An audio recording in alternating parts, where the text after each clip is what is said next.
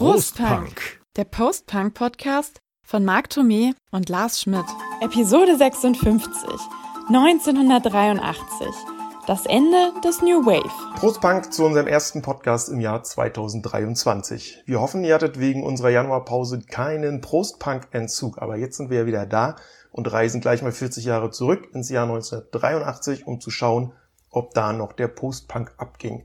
In dieser Folge reden wir über Bands wie Cheers for Fears, wir reden über die Eurythmics, wir reden zum ersten Mal etwas ausführlicher über Madonna und David Bowie und ich erzähle euch noch eine Geschichte über die erste Punk-LP der DDR 1983 und wo die Stasi ihre Finger im Spiel hatte, denn ohne die Stasi wäre dieses Ding nie rausgekommen. Also bleibt dran, diese Geschichten gibt später. Ja, und die Hälfte der Folge reden wir über Wham und Fantastic.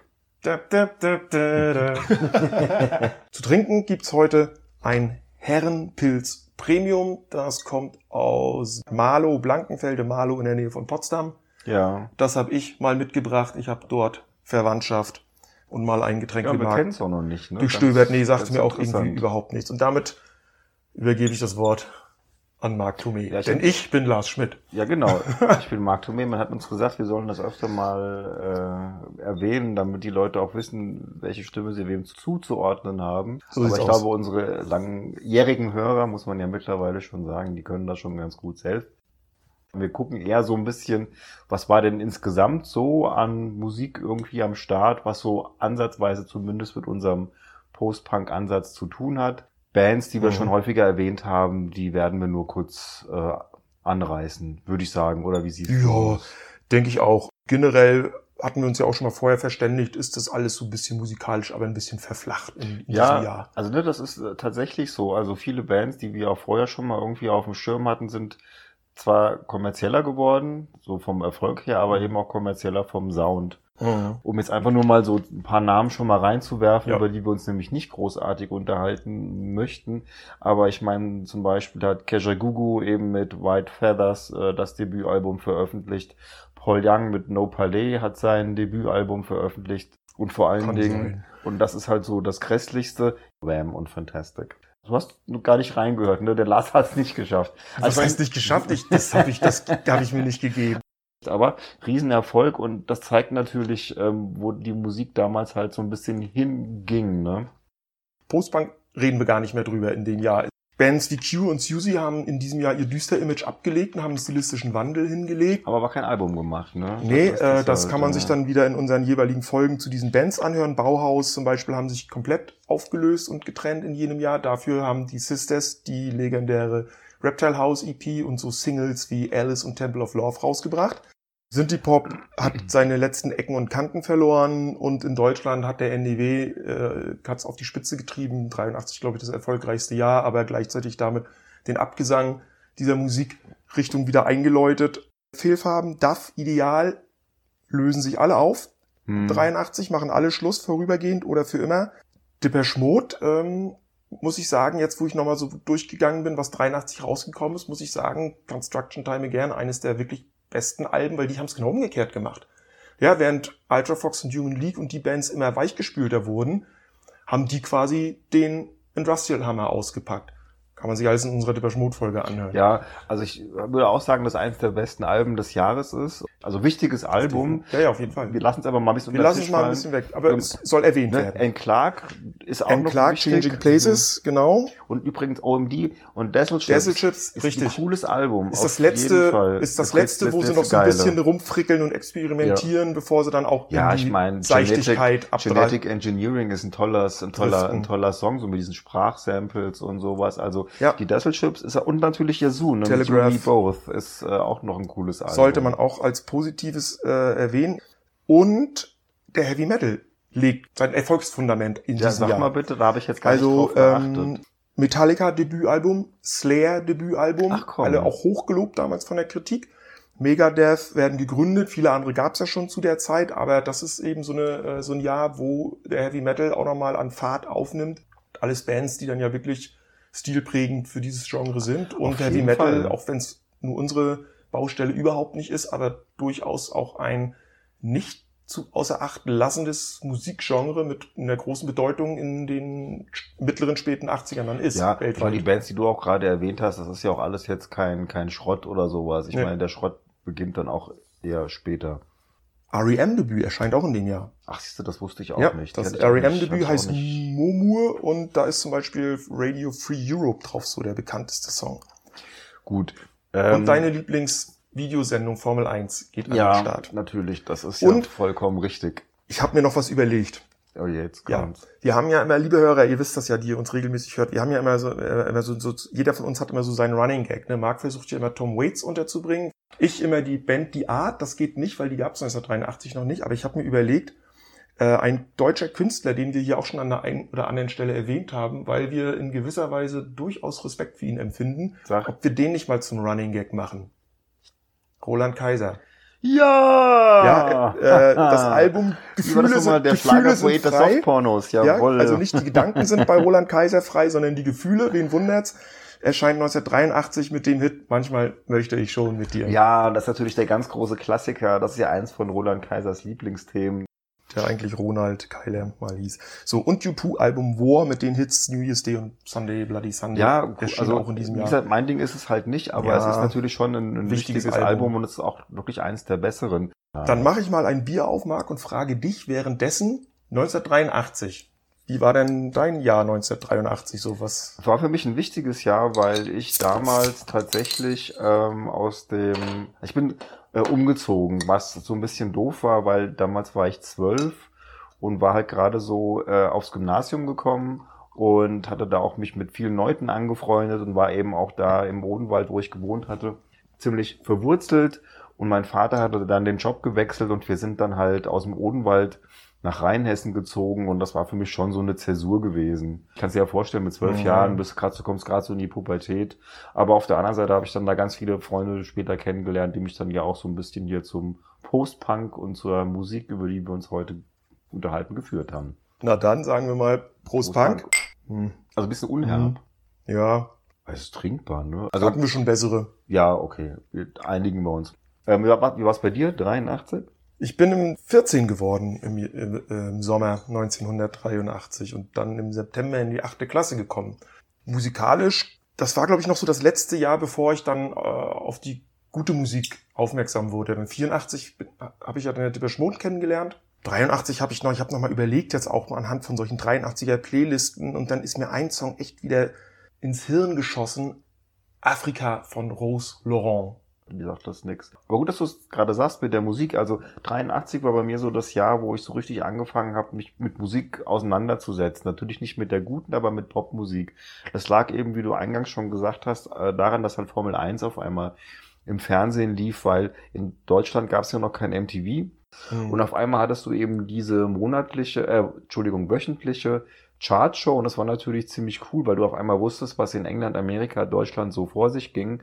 Und da fing ich dann so richtig an, Platten zu kaufen. Ich habe mir halt erst 83 die Man Without Heads, Rhythm of Youth gekauft, die ja da erst in Deutschland, glaube ich, auch erschienen ist und habe mir die beiden Culture Club Platten gekauft. Culture Club hatte übrigens auch 93 die Kissing to be Clever mit Karma Chameleon rausgebracht. 83.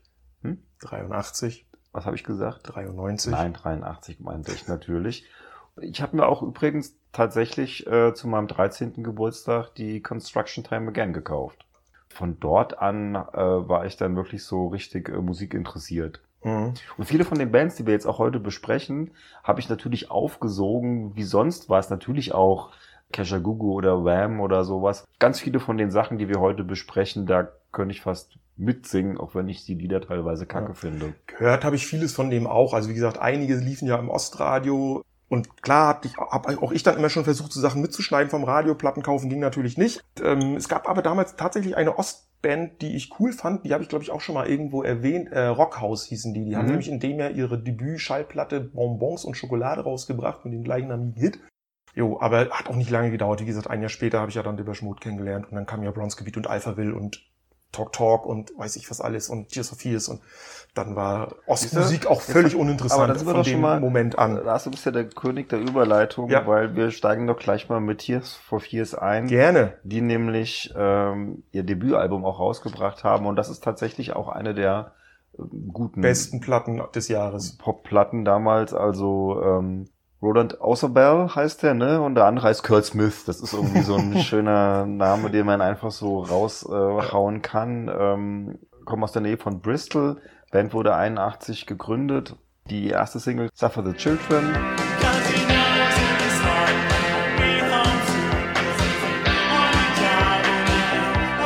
Danach kommt die erste Version mhm. von Pale Shelter. Besser, aber noch nicht so erfolgreich, wie man sich das so gewünscht hätte. Und dann sind die halt mit Mad World äh, durchgestartet.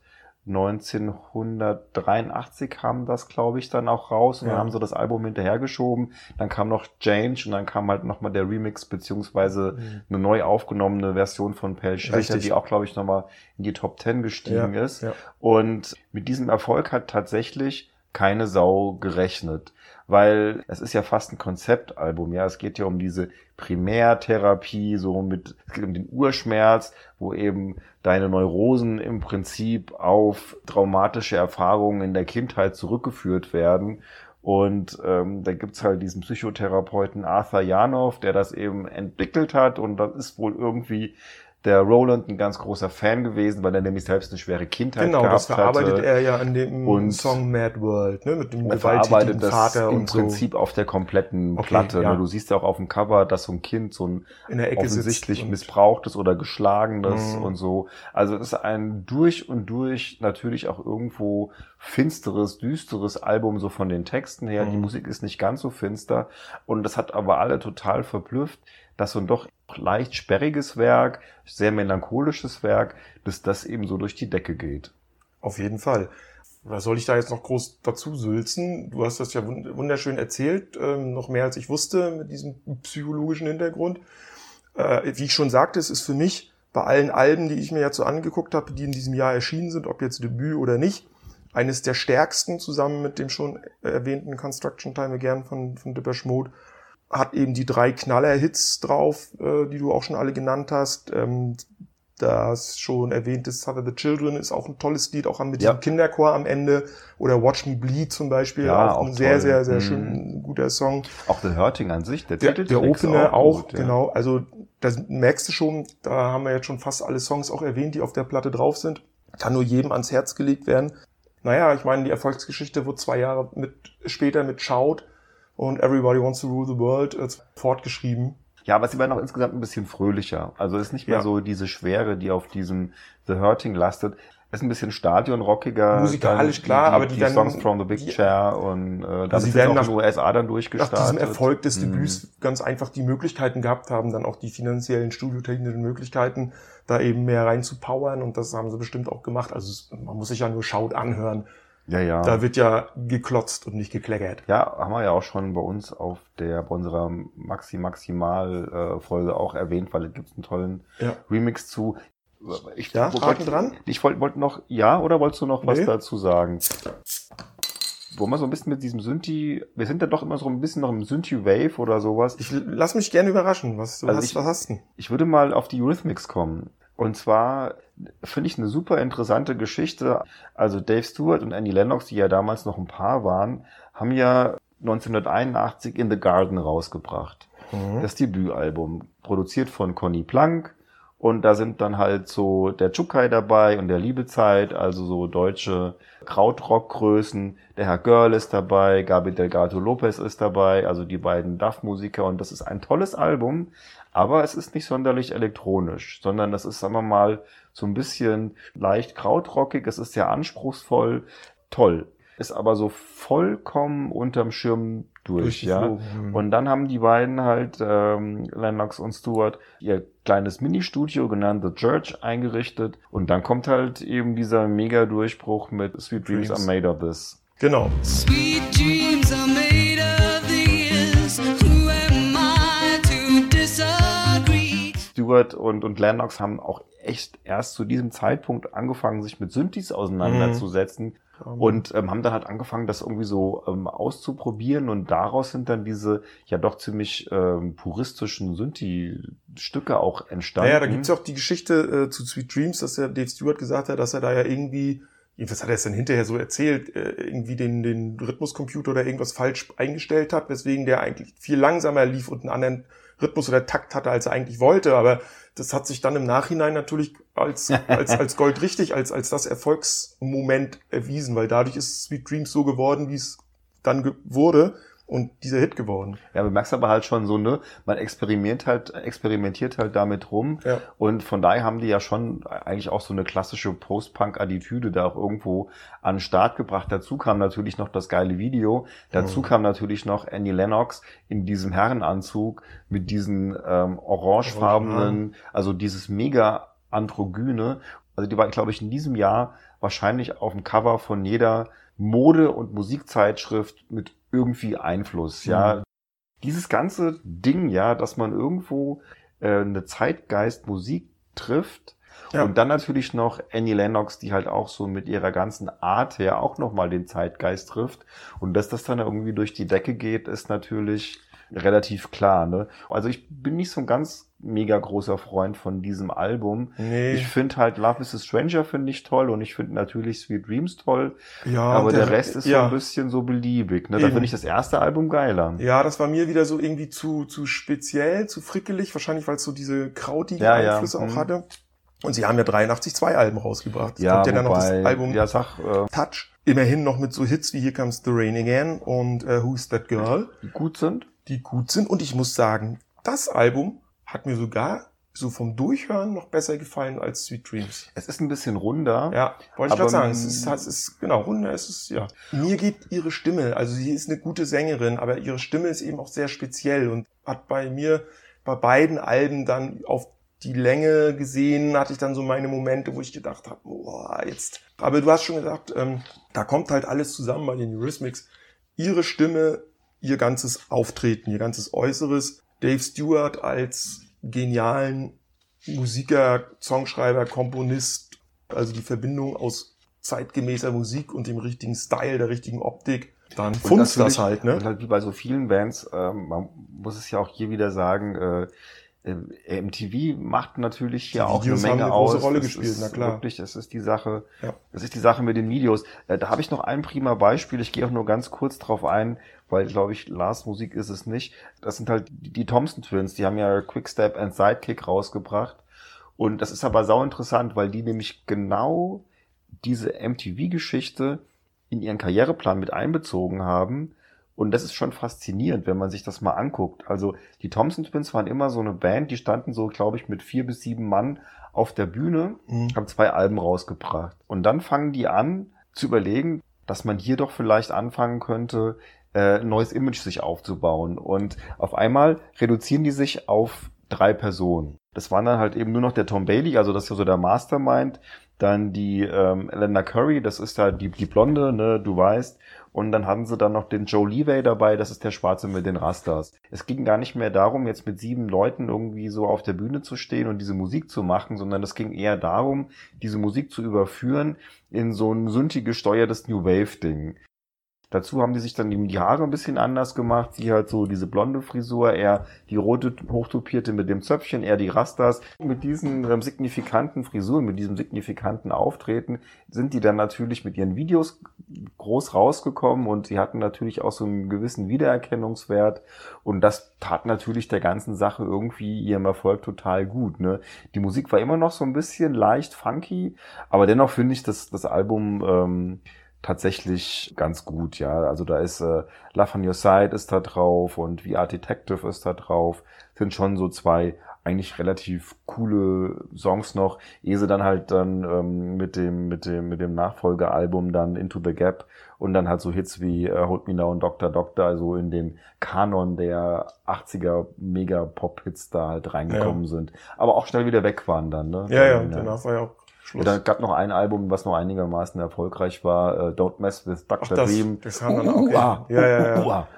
Gab so geile Maxi. Und aber danach wurde es auch immer langweiliger und aber so waren halt, so war das. 83. So es ging das. wirklich viel um den, um den Erfolg und es funktionierte ja auch. Ist ja nicht so, dass dann die Leute gesagt haben, will ich nicht hören, sondern die haben das halt auch gekauft, ja. wie bekloppt. 1983. Zeit für eine kleine Geschichtsstunde. Louis Dufiné ist gestorben. Ein schmerzhaftes Ereignis für alle Freunde des komischen französischen Films. Ich habe den geliebt als, also gerade so als Kind, also der Wahnsinn. Also Selbst die Filme liefen ja auch in der DDR.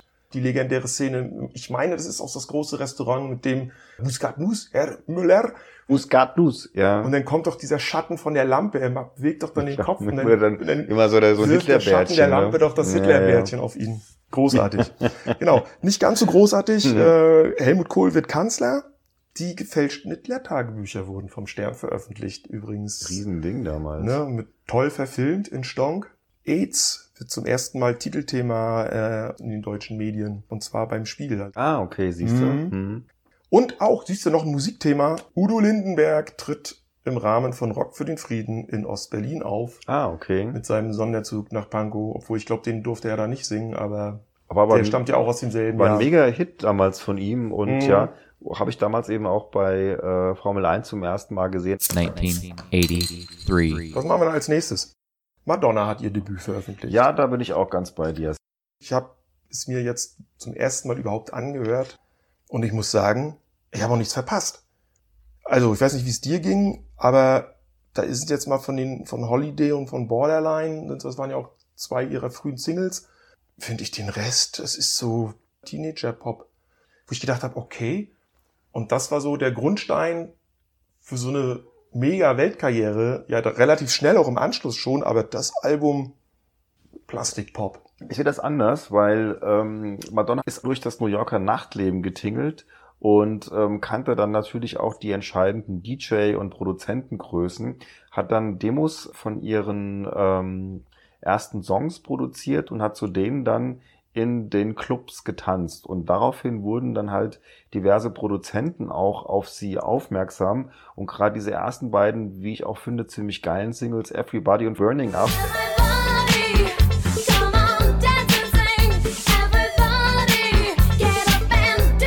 wurde sie dann tatsächlich relativ bekannt.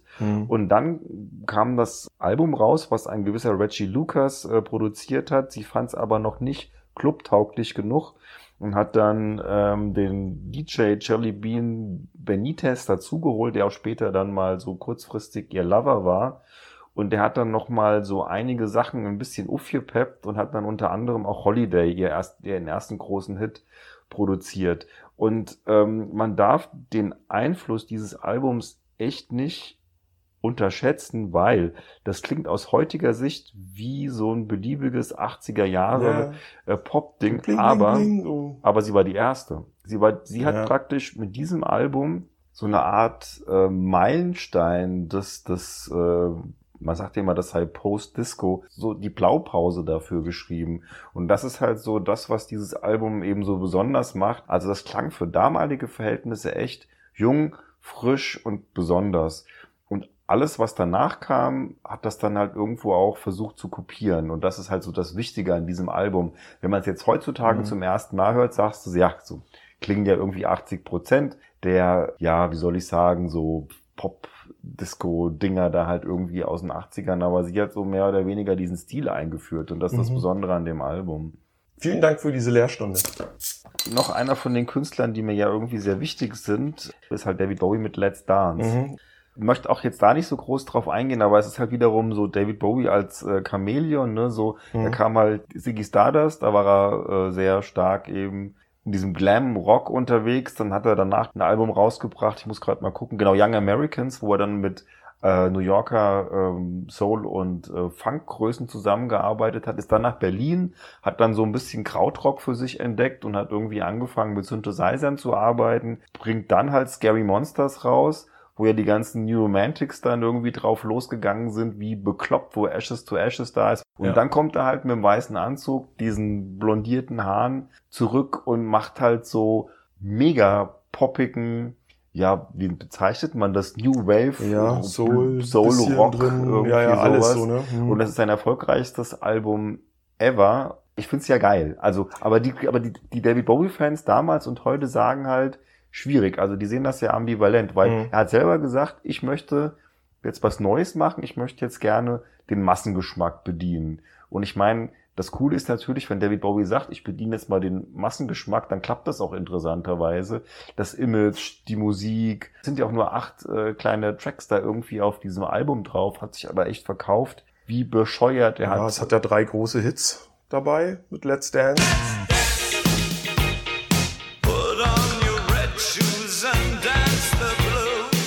China Girl und Cat People. Und Modern Love ist auch noch drauf. Ja, und der Rest finde ich dann auch schon, ne? Also es, Oder? es, Es ist wahrscheinlich auch geht immer Geschmackssache, Also ne? er hat Ich- natürlich, er hat sich natürlich Niles Rogers, den, den, den Chic-Chef, Ja. äh, reingeholt.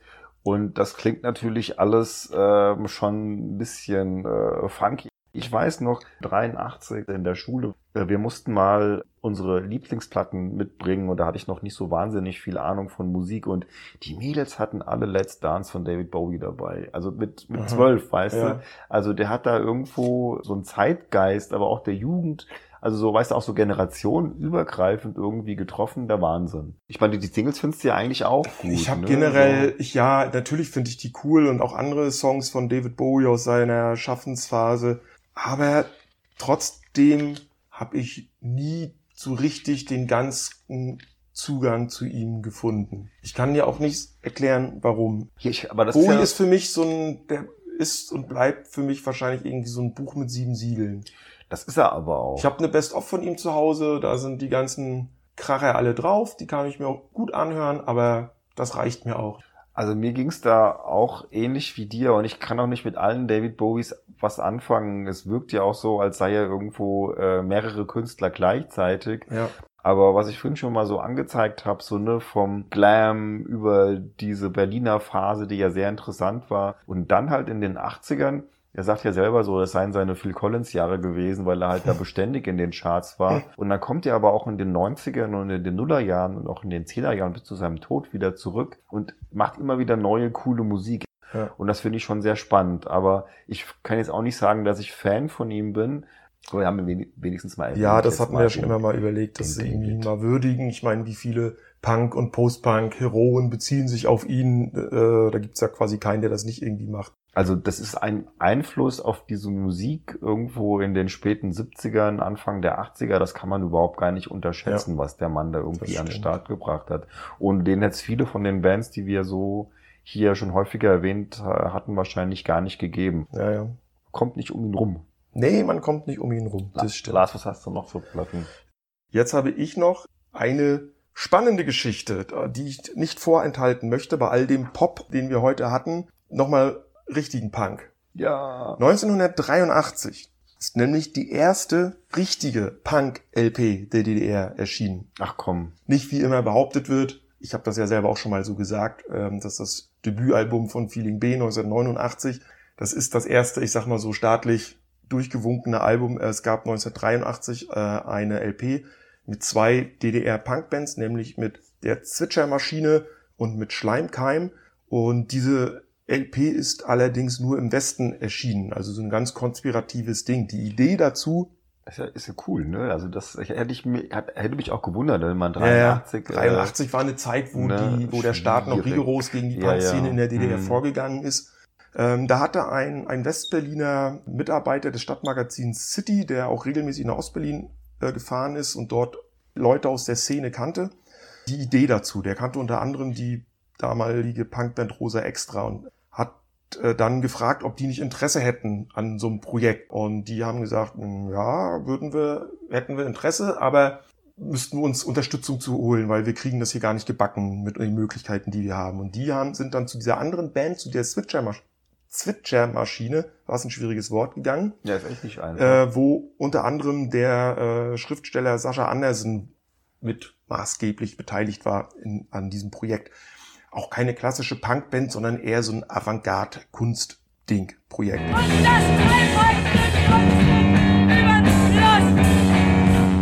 Und der, dieser Andersen, der war eben super vernetzt damals in der DDR so und der die ganzen regimekritischen Künstlern und er war Stasi-Spitzel. So. Und dann ja haben sie gesagt, wir brauchen wir zu diesem Kannst ja einen zu Film diesem, draus machen. Ja, ja, zu diesem zu dieser ganzen künstlerischen Sache brauchen wir jetzt aber noch mal eine richtige authentische Punkband dazu. Da gab's Schleimkeim, die kommen aus Erfurt und die haben sie dann noch dazu geholt.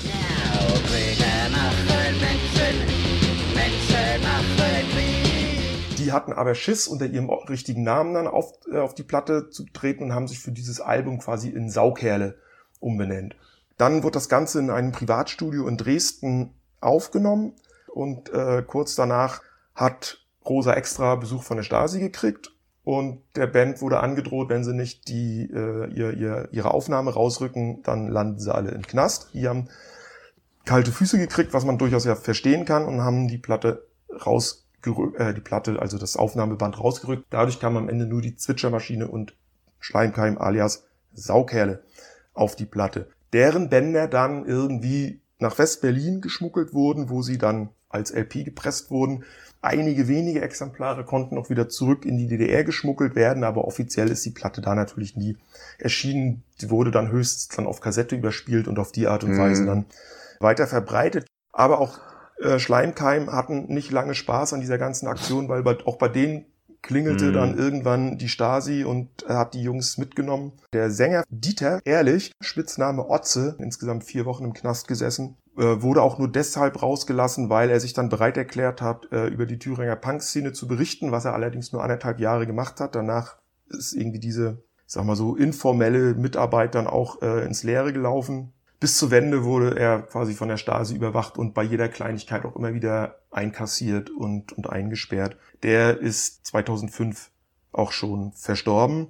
Zwitschermaschine wurden von der Stasi, wen wundert's, verschont, weil die natürlich Schiss hatten, wenn sie Mhm. die anderen Jungs hochnehmen, fliegt ihr eigener IM auf. Der Herr Andersen ist erst nach der Wende dann aufgeflogen. Der soll heute äh, in der Nähe von Frankfurt am Main leben und immer noch als Schriftsteller arbeiten. Okay.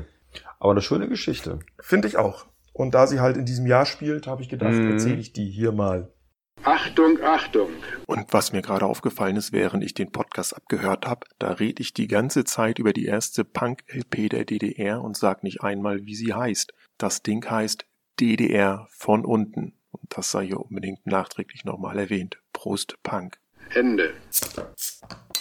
Eine muss ich doch noch ganz kurz erwähnen, und zwar ist es äh, Laid Back, die beiden Dänen mit äh, Keep Smiling, dem Album, wo halt äh, der Sunshine Reggae drauf Ja. ist.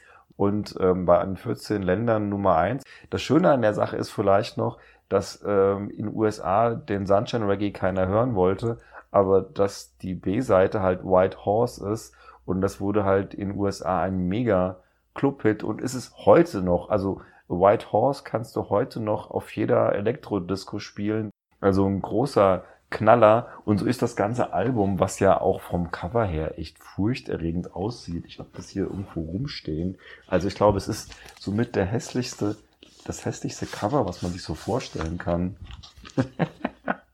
ich muss es gleich mal fotografieren. Ja, Also die meisten werden es ja kennen. Aber es ist genau der 80er Jahre Ja, Style, exakt. Ne? So. Aber weißt du, das Album, das ist so hin und das zieht einen hin und her, weil Sunshine Reggae ist natürlich schon auf der einen Seite so ein Plastik-Pop-Ding.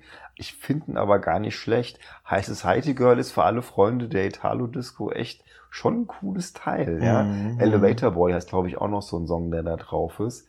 Und ähm, das White Horse ist natürlich mit diesem reduzierten, äh, mega elektronischen Beat und so, ist echt ist eine geile Sache. Das wollten die wahrscheinlich gar nicht, dass sie da irgendwie so einen Club-Hit produzieren, aber hat irgendwie geklappt. Um sie noch zu erwähnen, die Toten Hosen haben ihr Opel Gang Album, Stimmt, um, ja, mal, Ding. um das Ding, Thema nochmal nach Deutschland zurückzuholen, äh, veröffentlicht. Der Rest sind jetzt eher Singles, die in diesem Jahr rausgekommen sind, die aber durchaus auch ihren Einschlag in der Popgeschichte hatten, nämlich Boytronic mit You ist 83 erschienen. Ach komm, so alt ist das schon. Ähm, die Smiths haben mit This Charming Man ihre Single veröffentlicht. Auch Relax von Frankie Goes to Hollywood ist schon 83 erschienen, allerdings Mm. dann erst das Album kam 84. und auch die Single ist erst im Januar 84 dann gechartet in, in England. This is not a love song von Public Image Limited ist im September 83 erschienen und New Order Blue Monday hat im März 83 das Licht der Welt äh, erblickt. ja, wichtig. Also ähm, ist wahrscheinlich auch einer der wichtigsten Songs aus dem Jahr. Ja. Eine Sache habe ich auch noch, weil ich wollte noch den kleinen Abgesang auf äh, The Police machen. Ach ja, stimmt, ja. Weil die hatten ja mit Synchronicity ihr, letzt, ihr letztes Album äh, rausgebracht, ihr fünftes und letztes. Ist ein gutes Album, also ähm, Wrap Around Your Fingers ist drauf, ne, so äh, Every Breath You Take, äh, Synchronicity, äh, gibt ja zwei Teile von dem Song, ist auch toll. Aber es, man merkt schon, es ist halt zwar die Band auf ihrem Höhepunkt, also man sagt so, es sei vielleicht auch so eins ihrer besten und man sagt auch, sie sei vielleicht zu dem Zeitpunkt eine der größten Bands auf der Welt gewesen. Aber es ist halt schon so mehr und mehr so, dass halt Sting einfach die Fäden in die Hand genommen hat und die anderen beiden, Andy Summers und Stuart Copeland, aus, eventuell aus der Band so rausgedrängt hat.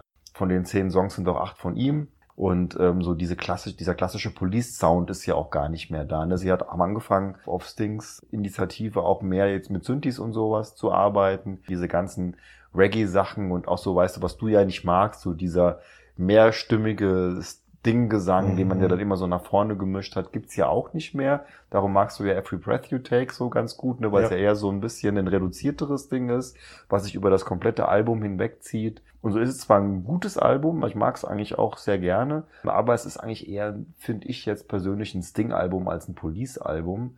Aber mega Erfolg damals und wurde auch in den höchsten Tontönen gelobt, aber es war halt so ähm, eben auch so ein bisschen eben der Schlusspunkt für die größte Band der New Wave Zeit. Ja, so ein paar Songs, Every Breath You Take, kann ich mir anhören. Bei Roxanne kriege ich Ohrenschmerzen. ähm, und deswegen konnte ich mich nie dazu durchringen, mal tiefer in den Aber du merkst ja schon, Kosmos so, alleine was du jetzt gesagt hast, ne, ver vergleich mal bitte Roxanne mit Every Breath You Take, da merkst du natürlich Ja, ja. schon Ja. diese, diese mega Entwicklung, die die halt da auch irgendwo gemacht haben. Dass sich Police aufgelöst haben, da gab es so eine Doku drüber, wo es dann hieß so, naja, die Auflösung von Police bedeutet für uns das Ende des New Wave. Ist die letzte Ja. große New Wave Band. Blondie gab es auch schon nicht mehr. Und man hat so ein bisschen so diese, diese große Phase des Post-Punks hat man eigentlich mit Police beerdigt. Und das ist ja in etwa auch das, was wir so am Anfang unserer äh, Folge schon gesagt haben, dass damit Das irgendwie... ist auch dieser New Wave, das ist ganz gut. Ja, ja, ist ganz gut. Das erklärt Gab's- das ganz gut. gab's ne? ich hätte das jetzt, siehst so. du, dadurch, dass ich eben kein Police-Kenner bin, hätte ich das über den Weg jetzt gar nicht herleiten können. Aber das stimmt natürlich. Ja, ja. Also das hat, das bringt so was zu Ende, so diese New Wave und Post-Punk-Ära, wobei ich Mhm. wohl sagen würde, der Post-Punk an sich schon ein Jahr früher die Kurve gekratzt hat, aber das ist das so, wie wir es versucht haben, am Anfang schon zu ergründen, ganz gut gesagt, weil danach entwickelt es sich weiter oder fächert in andere Musikstile auf. Geschichtsstunde. Ich habe noch ein paar Eckdaten zu historischen Ereignissen Ja, aus ja. dem Jahr 1983, mein lieber Marc. Dass das ja natürlich auch eines der heißesten Jahre des Kalten Krieges gewesen ist. Hm. Nämlich, äh, weil Ronald Reagan das SDI-Programm verkündet hat, dass die Amis da den Weltraum aufrüsten wollen, dass die Russen ja ein koreanisches Passagierflugzeug äh, abgeschossen haben. Dann gab's ja dieses äh, NATO-Manöver Able Archer, was ja Hm. einen Atomschlag quasi simuliert hat. Ne? Ähm, es, Im Dezember wurden die Pershing 2 Raketen in der Bundesrepublik stationiert.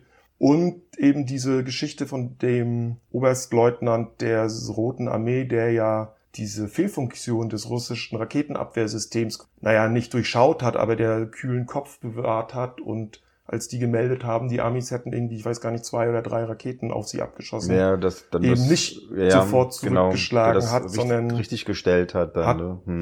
Genau. Also da war die, die Welt schon das ein oder andere Mal so kurz vorm Abgrund gewesen. Genau, Stanislav Petrov heißt er übrigens.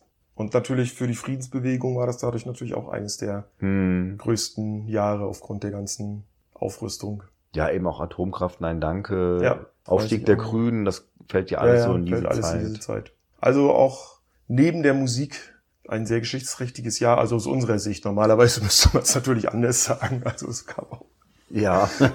neben der großen Politik gab es auch ganz interessante musikalische Entwicklungen und Geschichten in diesem Jahr. ja. die wir euch hoffentlich in dieser Folge ganz gut nahegebracht haben. Deswegen trinke ich mein letztes Schlückchen Bier Ja, ich habe meine schon wieder alle. Und wir bedanken uns fürs Zuhören und sagen wie immer, schaut mal in unseren Facebook- oder Instagram-Account, Hm. sagt eure Meinung, Freuen wir uns immer freut drüber. euch auf die nächste Folge, auch das. wo wir euch ein paar spezielle Songs aus den 80ern vorstellen. Prost Punk und bis zum nächsten Mal. Genau, in diesem Sinne, wir freuen uns.